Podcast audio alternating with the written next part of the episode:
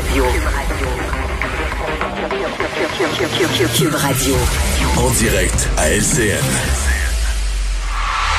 Exceptionnellement, aujourd'hui, je retrouve mes collègues Mario Dumont, Paul Larocque, Denis Lévesque qui sont là. Bonsoir tous les trois. Bonsoir. Pour parler de Jean Lapierre, bien sûr, euh, cinq ans déjà outre le fait que ça a passé tellement vite ces cinq dernières années, on a l'impression que c'est hier qu'on a annoncé euh, cette mort tragique dans des conditions, on se souvient tous, là, aux îles de la Madeleine, l'écrasement de l'avion, euh, Jean et plusieurs membres de sa famille qui ont péri. Euh, j'avais le goût de vous demander aujourd'hui, parce que je sais, Denis, que vous avez d'abord, c'est à vous que je vais aller, parce que vous avez préparé une émission spéciale qui sera présentée ce soir, portrait hommage à Jean Lapierre. Et euh, si euh, on trouve que le temps passe vite, euh, on va se rappeler des émotions qui étaient très intenses et dont on se souvient très très férocement, je dirais, parce que j'ai interviewé 26 personnes et tout le monde se souvenait ce qui s'était passé cette journée-là, il y a cinq ans. Euh, et euh, Mario était là-dedans. Les trois, vous avez témoigné dans le documentaire. Euh, il y en a plusieurs autres de tous les horizons parce que Jean était ami avec plein de gens de toutes sortes de domaines, en politique et dans les médias. Hmm. Et c'est ce qui, ce qui retient l'attention de ce documentaire-là, c'est qu'on a été très sensible à cette amitié-là parce que c'était quelqu'un de bon de très bon même. Je dirais Mario, je vais aller à Mario parce que Mario, vous avez été un peu comme lui, à la fois politicien et par la suite vous êtes devenu communicateur. Il y avait quelque chose qui vous unissait tous les deux dans la façon de, de, de, de, rejoindre les téléspectateurs. Je dis toujours, euh, vous avez été longtemps pendant sur le terrain, sur la glace, et là vous étiez mm. comme analyste. Alors il y avait une complicité entre vous qui était euh, vraiment très très agréable à surveiller. Mais Jean avait quand même quelque chose d'unique. Euh, de ça, il avait gardé quand même sa, son extraordinaire contact avec la population. On aura toujours en mémoire, euh, durant les campagnes électorales, c'est les moments où il débarquait dans un centre commercial, un resto, plein de monde à l'heure du dîner ou du petit déjeuner, et jasait avec les gens, prenait le pouls, allait chercher quelques quelques lignes délicieuses, des phrases que les gens lui, lui confiaient ou des petits secrets que les gens lui disaient. On envoie des images que les gens lui confiaient à l'oreille, et mais qui, qui, qui mettait la couleur de la campagne, qui allait chercher l'essence. Alors ça, son contact ah avec les gens, au-delà de l'analyse, puis de comprendre, oui, parce qu'on a déjà été en politique, on, sait comment ça se passe derrière les rideaux, mais son contact avec les gens, pour moi, ça reste quelque chose d'unique. là. Hum.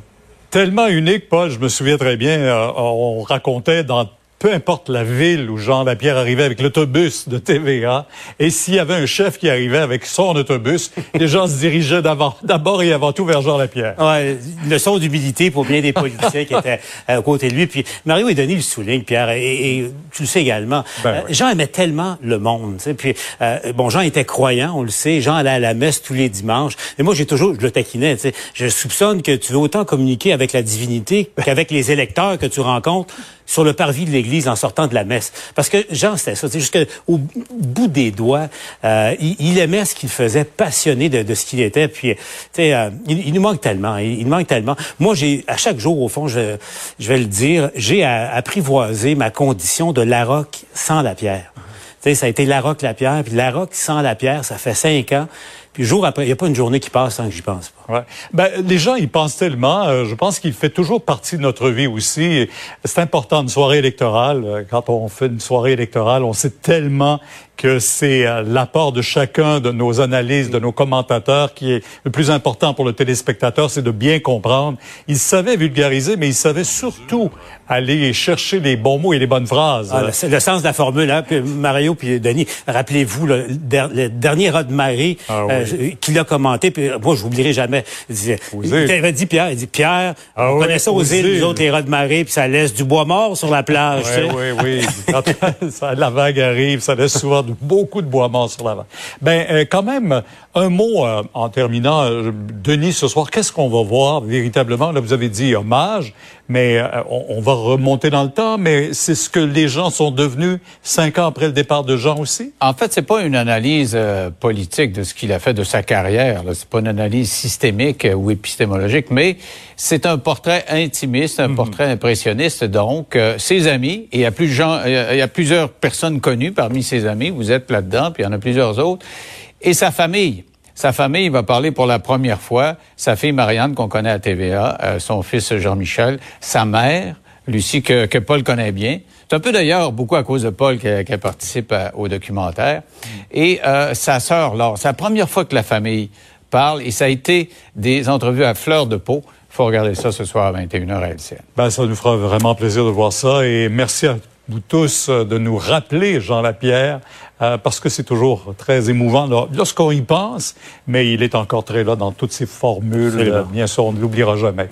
Merci tout le monde. Et ce soir, Denis, 21h. Hein? Ouais. Merci.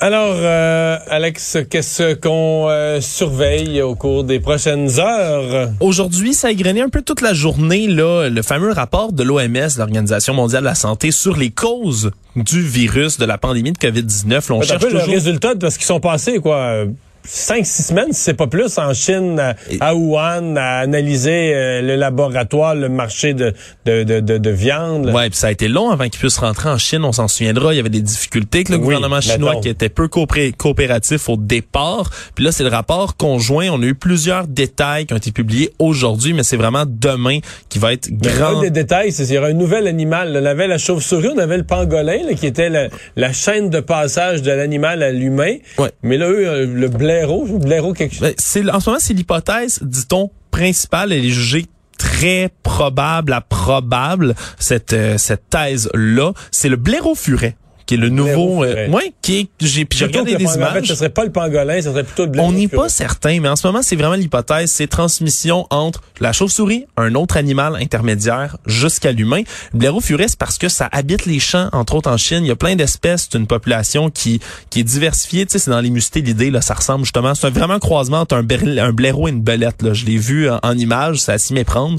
Euh, vraiment un drôle de petit animal qui se promène dans les champs, qui élimine la vermine, règle générale, là-dedans. Ça aurait pu sauter par mais il y a aussi le chat domestique même qui est dans les suspects potentiels, le lapin, le vison, encore le pangolin, il y a même le chien vivérin, qui est un canidé qui ressemble à un raton laveur. J'avais jamais vu ça euh, avant de voir les images tout à l'heure. Donc, il y a plusieurs de ces thèses-là qui sont à l'étude. Aussi, ce qui est important dans le rapport, c'est que ça a été ramené cette semaine, entre autres, là, il y avait l'ancien chef de la principale agence fédérale de santé publique qui avait donné un entretien à CNN dans lequel il parlait est-ce qu'il serait possible encore le fameux scénario de la brèche dans le laboratoire à Wuhan? Une imprudence de laboratoire. Et ça, ça semble pas être ce que l'OMS retient. C'est pas ce que l'OMS retient. Là, maintenant, c'est rendu hautement improbable, voire extrêmement improbable. Cette hypothèse-là, là, on dit, c'est vraiment fort probablement pas ça qui est arrivé. Par contre, il y a d'autres hypothèses qui sont pas négligées. Tout va être regardé, mais ce rapport-là, le final, il va être disponible, rendu public demain. Donc, on va continuer à traquer l'origine du virus.